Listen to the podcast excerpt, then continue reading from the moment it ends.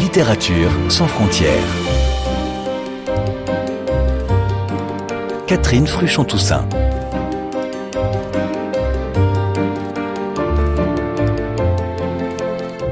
Bonjour à toutes et à tous. Il y a des livres qui bousculent par leur sujet ou par leur écriture. Ici, avec notre invité aujourd'hui, on est secoué par les deux. Le thème d'abord, la colonisation portugaise du Mozambique dans les années 60 jusqu'à l'indépendance en 1975, avec tout ce que cela induit de la barbarie d'une domination d'un peuple sur un autre. Et puis on est saisi par la langue ensuite, crue, frontale, en résonance, en miroir avec l'époque décrite. Bonjour Isabella Figueredo. Bonjour, c'est un plaisir. C'est un plaisir. C'est un plaisir d'être ici. Vous êtes l'auteur de ce texte Coup de poing, paru en français sous le titre Carnet de mémoire coloniale aux éditions Chandaigne, dans une traduction du portugais de Myriam Benaroche et Nathalie Meroun. Et je salue Karina Barros qui, en studio avec nous, sera votre interprète pour cette émission. Voici donc le témoignage d'une femme aujourd'hui écrivain qui se souvient de ses jeunes années à Lorenzo Marques, ancien nom de Maputo, aujourd'hui la capitale du Mozambique, là où elle est née, de parents portugais, père électricien et mère au foyer, dans un monde qui vivait au quotidien sous l'égide des colons blancs, racistes, violents. C'est votre enfance, Isabella Figueredo? Sim, é essa mesma minha infância. Oui, c'est exactement mon enfance. Eu sou uma espécie de Je suis do une espèce de fossile du colonialisme. Sou o que Je restou suis ce qui est resté de ce mundo, temps, de ce monde, de ce discours, de cette langue avec laquelle je ne suis pas d'accord. hein, Je ne suis d'accord avec rien euh, de ce que Mas je, de ce que j'ai vu, de ce que j'ai vécu, mais j'avais ce témoignage à transmettre. Ce livre apparu au Portugal en 2009, donc vous étiez adulte, c'était presque 35 ans après. Est-ce qu'il a fallu en effet beaucoup de temps pour décider de raconter cette histoire, pour accepter d'écrire non seulement ce quotidien monstrueux, mais admettre qu'avec cette publication, vous faisiez un acte de trahison envers votre père, qui était un colon, dominateur et totalement assumé? Eu penso que é preciso tempo Alors, para je pense qu'il faut du temps pour mûrir. A, a fruta precisa Euh, de le fruit ficar bem a doce, besoin d'être doux, d'être E bien mûr, n'est-ce pas? Et j'ai senti que j'avais besoin de ce temps pour pouvoir parler sur ce sujet. Alors ensuite, il y avait un autre problème qui était le fait euh, que mon père, le personnage principal de ce roman, qu'il était vivant à l'époque où j'ai écrit E ce, voilà, euh, livre. Et, le message que je voulais transmettre était une lettre pour lui. C'était une lettre très violente. D'accord? C'est-à-dire que nous avions déjà essayé de dialoguer ensemble sans succès. hein. Nous étions des deux personnes politiquement d'horizons trop différentes, très éloignées idéologiquement également, qui s'aimaient mais qui ne pouvaient pas se comprendre au niveau politique, politiquement parlant. Donc j'ai senti que j'avais besoin d'épargner mon père e et ma mère et desaparecessem, d'attendre que, qu'ils disparaissent, que, que eu fosse livre que, para falar. afin que je sois libre pour E, parler. e, e penso que fiz bem. Et je pense que j'ai bien fait.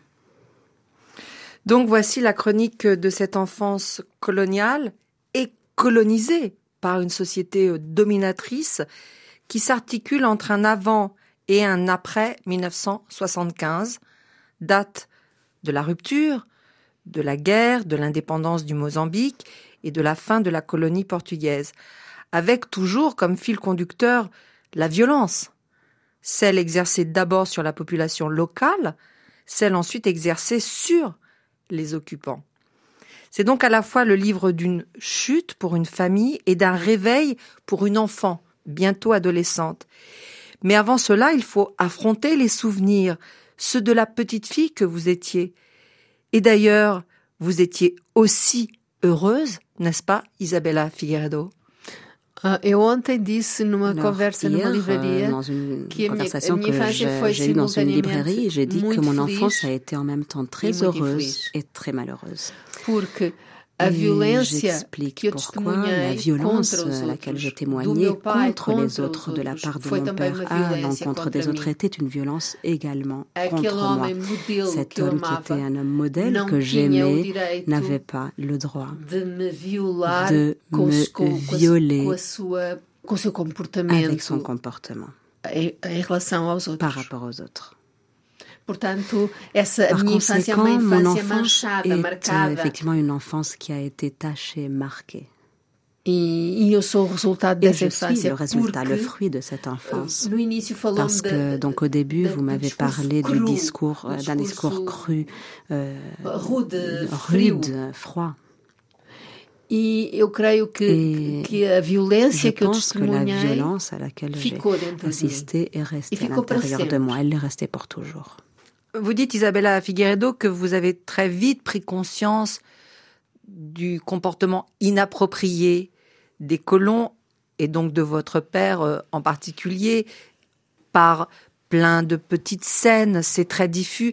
Mais est-ce qu'il y a un moment en particulier où vous avez été choqué et vous aussi, comme un coup de poing, vous avez ressenti une situation, une phrase vraiment inappropriée qui vous a fait comprendre que vous étiez dans un monde qui n'allait pas?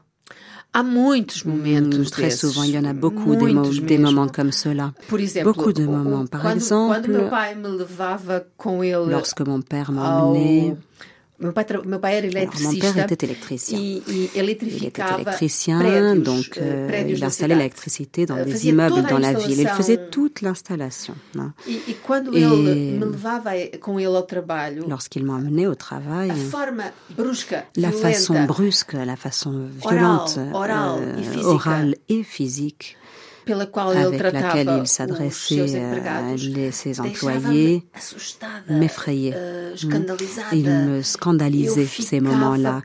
Et je restais paralysée. E, e Et je me souviens de, regarder les employés noirs de mon père dans les yeux. Je les e regardais dans les yeux et je, on se comprenait par le regard.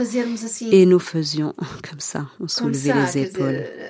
Eles diziam o que é que podemos fazer? E eu Mais ils dizia disaient eu que tinha, pouvons-nous tinha faire Et vergonha, moi eu j'avais honte, vergonha. j'avais vraiment honte. E eles, eles Et comunicávamos oui, com os nous olhos. communiquions avec, avec Mas, nos yeux, é, avec nos são regards. muitas- Mais alors são il y a eu muitas memórias, énormément de, relação com de, souvenirs, surtout de la relation, du rapport avec les employés. Et la mère? Elle est très discrète, absente presque, comme si elle aussi elle était sous domination de son mari et de l'homme blanc. C'est Oui. le cas? Sim, Oui, claro, oui, claro. Évidemment. minha mãe era Ma mère à vida était doméstica. subordonnée à la vie euh, domestique. para- Elle existait e pour s'occuper de mon père et de moi. Mas a minha mãe não é, não é, não é alvo de Mais discurso, ma mère n'est pas la le, cible de, de- du discours. hein. Ce n'est pas elle qui est traitée dans ce livre. Pourquoi? Parce que je n'avais pas de compte colonialiste à régler avec ma mère. A minha mãe é uma cúmplice Ma mère est une complice mas ela não é du système, mais elle n'est pas agent du système. Et mon père, oui, il l'était. Il était agent du système. avec beaucoup d'honnêteté intellectuelle et dans une tension déchirée entre deux exigences, à la fois la fidélité à ce que vous avez connu et ce récit à hauteur d'enfant, mais de l'autre côté la conscience de l'injustice dont vous êtes témoin, vous reproduisez, Isabella Figueredo, tout le vocabulaire raciste et racisé employé par votre entourage, toutes les phrases intolérables, déshumanisantes que vous avez entendues pour les restituer ici. Est-ce que c'est un choix qui a été difficile, un parti pris que vous avez remis en question au cours de l'écriture? Não, nunca Non, duvidei ao je longo da- n'ai do processo de escrita Jamais douté tout au long du processus d'écriture du discours que je devais employer. E penso que Et je pense que je devais avoir recours aux mots euh, difficiles, aux mots inappropriés aujourd'hui. Je donne comme exemple le témoignage de Primo Levi. Est-ce que Primo Levi nous aurait fait arriver à la réalité des camps de concentration toute cette cruauté s'il n'avait pas utilisé, eu recours au langage qui existait à l'époque, les mots horribles qui étaient échangés. Je ne peux pas parler de l'horrible en utilisant en recours à des euphémismes. E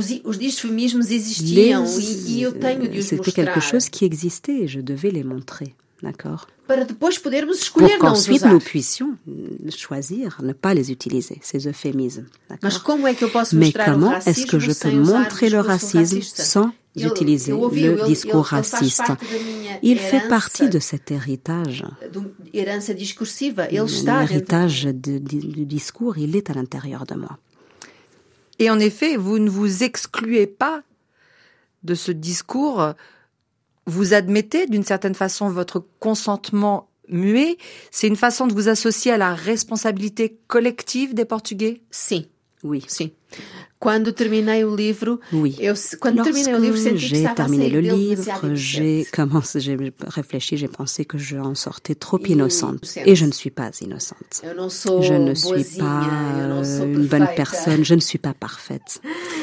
Euh, et j'ai décidé d'inclure dans ce livre un épisode avec une camarade de l'école qui est racialisée et à laquelle je donne une claque en sachant que cela n'aura aucune conséquence pour moi. Et je l'ai fait, hein, je l'ai vraiment fait, exprès.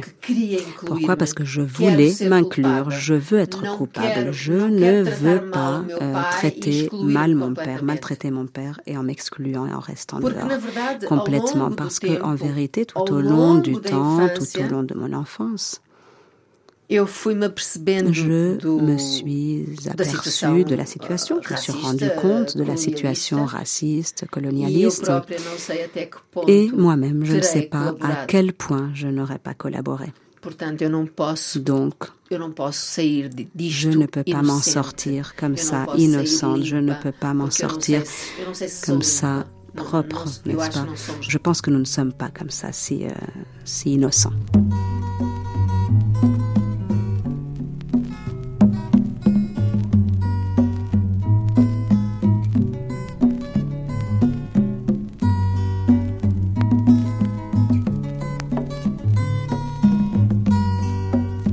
pamoja ile kaya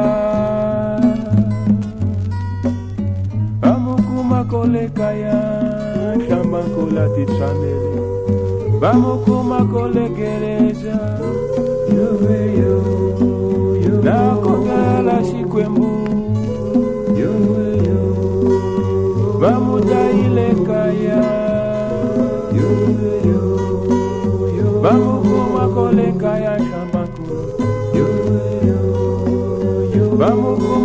vekeni nakonge vashikwemu vamukuma vamukoma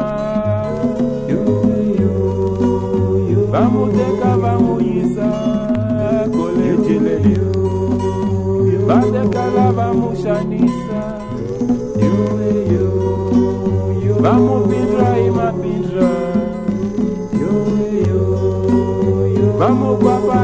papai matine yo yo Vamos kukuta pimpama yo yo yo Vamos shanisa usiku nifika yo yo yo Vamos shanisa kampela yo yo yo Manganyala kolekaya yo yo yo Vamos kuma kolekaya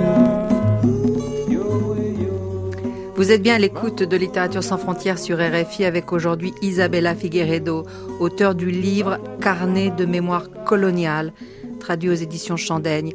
Le récit, on l'a dit, d'une enfance au Mozambique sous la colonisation portugaise.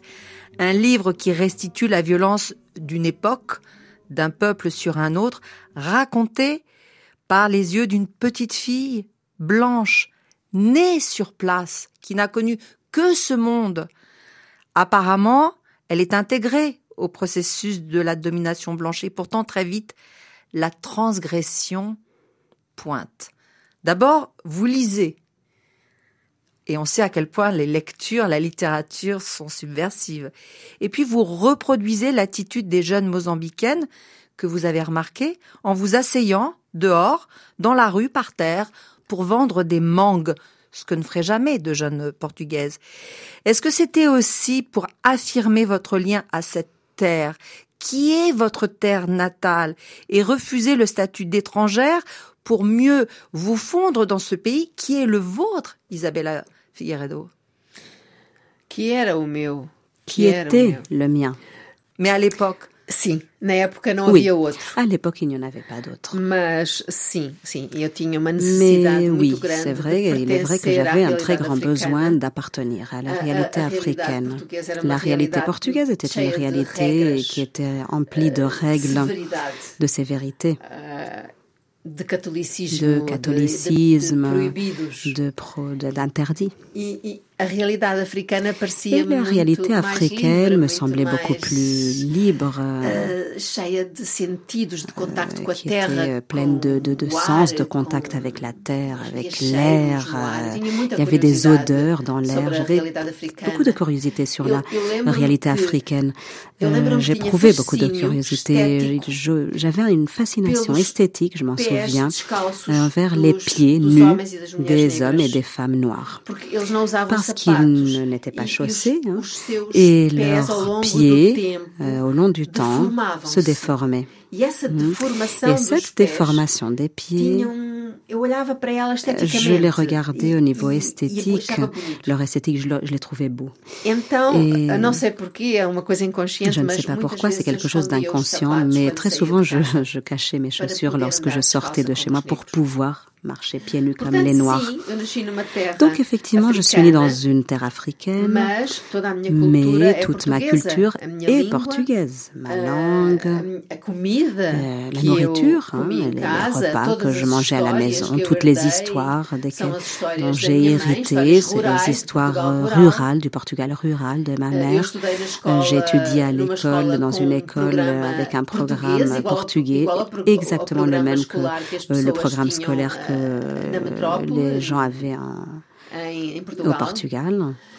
E, e essa Et duplicidade, essa, duplicité, essa, essa, essa cette, coisa de se ser duas le coisas ao fait mesmo d'être tempo, deux choses en même temps, sem realmente saber o que sans se é, exactement savoir ce qu'on É est uma- exactement, é uma maldição, c'est une, mas é ao mesmo euh, tempo c'est une malédiction. uma, é uma herança, é uma Mais c'est un héritage é également, c'est une identité, c'est l'identité de l'exil, l'identité de ceux qui n'ont pas de e terre euh, normale et dont la terre est la langue. est-ce que vous rêviez d'être une petite fille blanche, noire? Sim, Oui, muitas vezes. très Muitas souvent. vezes. Eu muitas vezes queria ser Très negra souvent, e je achava, voulais être noire que et eu je própria, pensais que moi-même, mon âme, je pensais que mon âme E était noire. Et je dois vous dire d'ailleurs qu'aujourd'hui, mon âme est noire. Même si vous étiez aussi témoin de la façon dont les femmes noires étaient traitées, et elles étaient maltraitées. Sim, muito Oui, maltratadas, très usadas maltraitées. Usées. sempre Elles pelos étaient homens toujours brancos euh, como objeto usées sexual. comme objets sexuels par les hommes blancs. Transgression également, euh, Isabella Figueiredo, quand au moment du départ forcé en 1975 vers le Portugal, vos parents vous mettent toute seule dans un avion pour aller retrouver une grand-mère et ensuite euh, l'autre partie de la famille. Eux, ils restent parce qu'ils ont toujours l'espoir. Oui. Ils ont toujours l'espoir que cette euh, Mozambique restera portugaise. Les colons sur le chemin du départ vous disent Tu raconteras notre histoire, tu raconteras notre histoire. Et oui, vous l'avez racontée, mais pas du tout comme ils l'entendaient, pas de leur point de vue. Là aussi, vous avez transgressé. Oui, ça c'est vrai. Alors c'est vrai, au début, lorsque je suis arrivée au Portugal, j'avais 13 ans, je me suis sentie très mal parce que j'amenais le message de mon père à raconter. Je savais que le message de mon père était simplement un côté de l'histoire, un pan de l'histoire. Euh, mais il se trouve que ce sujet politique était un sujet très difficile à, traiter au Portugal à l'époque. Hein. C'était une époque euh, révolutionnaire. Et, le discours de mon père était complètement réactionnaire. Cependant, ce que mon père voulait que je raconte était vrai. C'est-à-dire, les Portugais étaient la cible d'une énorme violence. Voilà, c'était quelque chose. vraiment, ils ont été euh, poursuivis de façon très violente. Euh, et le Portugal ne connaissait pas et n'acceptait pas. Parce que avec la Révolution, le, le, euh, les Portugais, les Portugais qui vivaient au Mozambique et en Angola ont été complètement abandonnés à leur ressort. Le pouvoir euh, portugais s'est retiré et les Portugais sont restés là-bas sans qu'il y ait aucun type de loi, aucun type de réglementation, sans police, sans militaire, c'est-à-dire que toutes les vengeances ont été permises et effectuées. Et mon père n'était pas une personne grata. Par conséquent, mon père m'a envoyé au Portugal parce que je pouvais être la cible d'une vengeance. Et effectivement, on le voit dans votre livre et Isabella Figueredo, les représailles vont être euh, terribles, mhm. avec des corps massacrés, démembrés, des têtes coupées mhm. dont on se sert comme ballon pour mhm. euh, pour euh, pour jouer au football.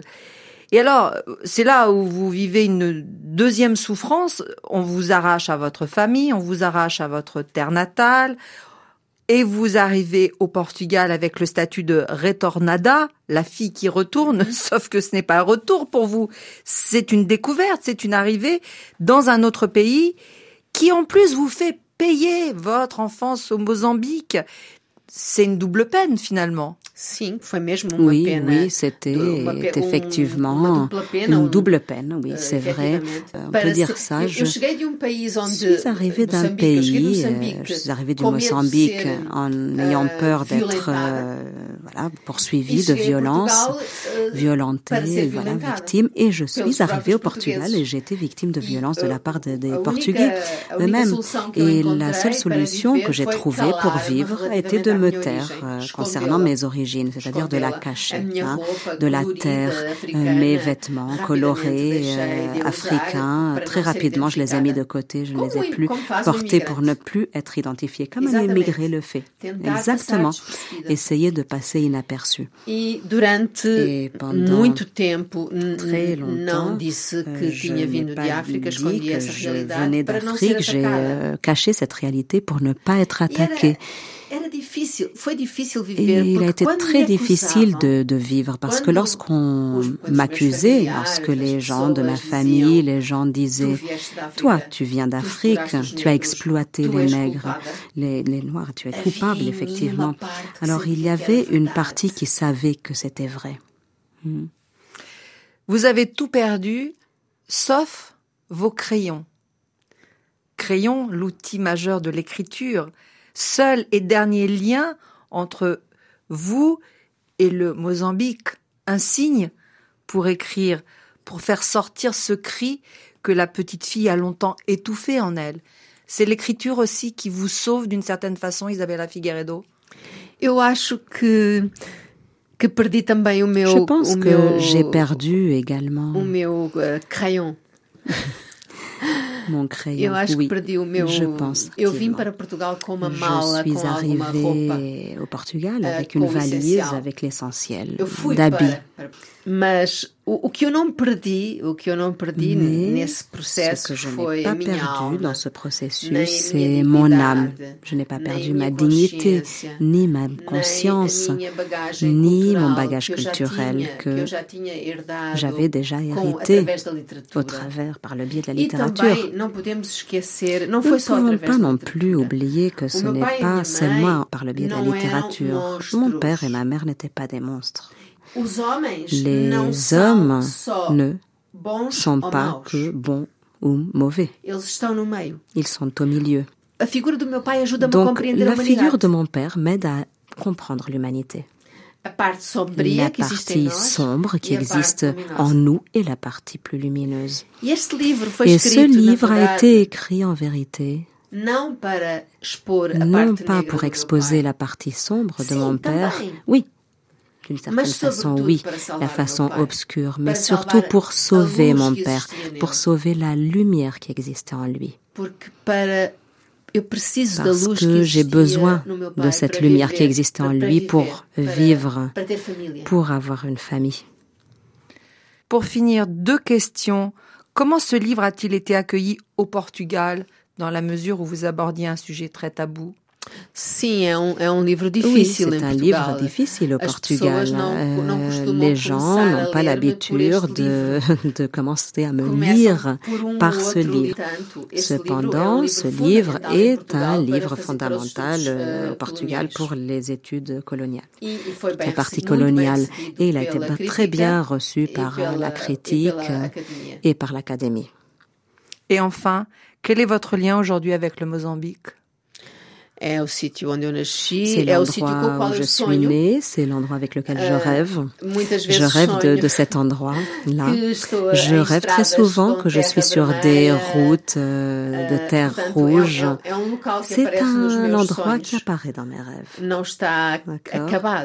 Il n'est pas fini. Hmm. Il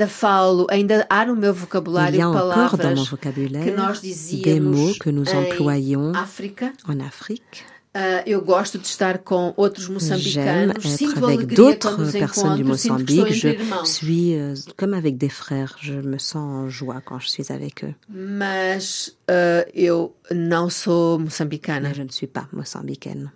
Mais vous êtes retournée au Mozambique depuis? Sim. Oui. Uma vez. Une fois. Une fois. Há oui, cinco anos oui, atrás. Il y a cinq ans, je suis retournée. Já era bastante adulta. J'étais adulte. Já tinha, tinha acabado de escrever o meu segundo romance. J'avais terminé d'écrire euh, mon deuxième roman, La Grosse. Et décidé comme voilà. prêmio oferecer Et j'ai décidé comme prix, récompense de m'offrir ce voyage. Et c'était un voyage assez violent puisque j'ai voyagé toute seule. Na altura do meu aniversário que donc au moment de mon anniversaire qui tombe à Noël. Donc il y a toute une série de valeurs symboliques, Noël, l'anniversaire, toute seule dans la ma terre natale.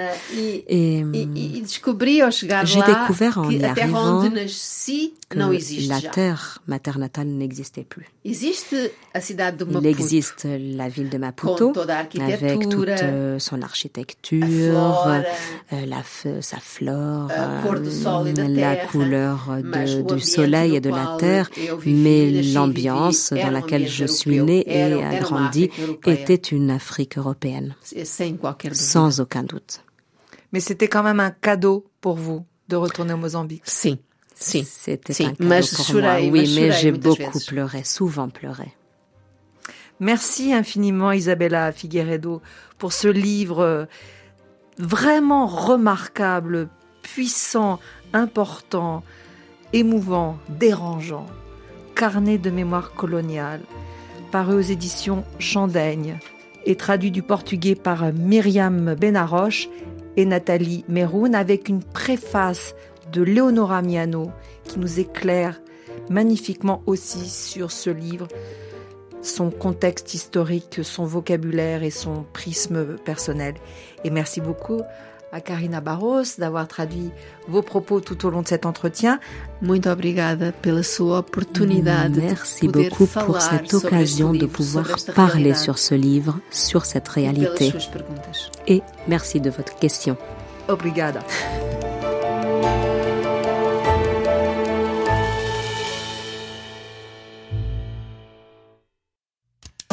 Marche du monde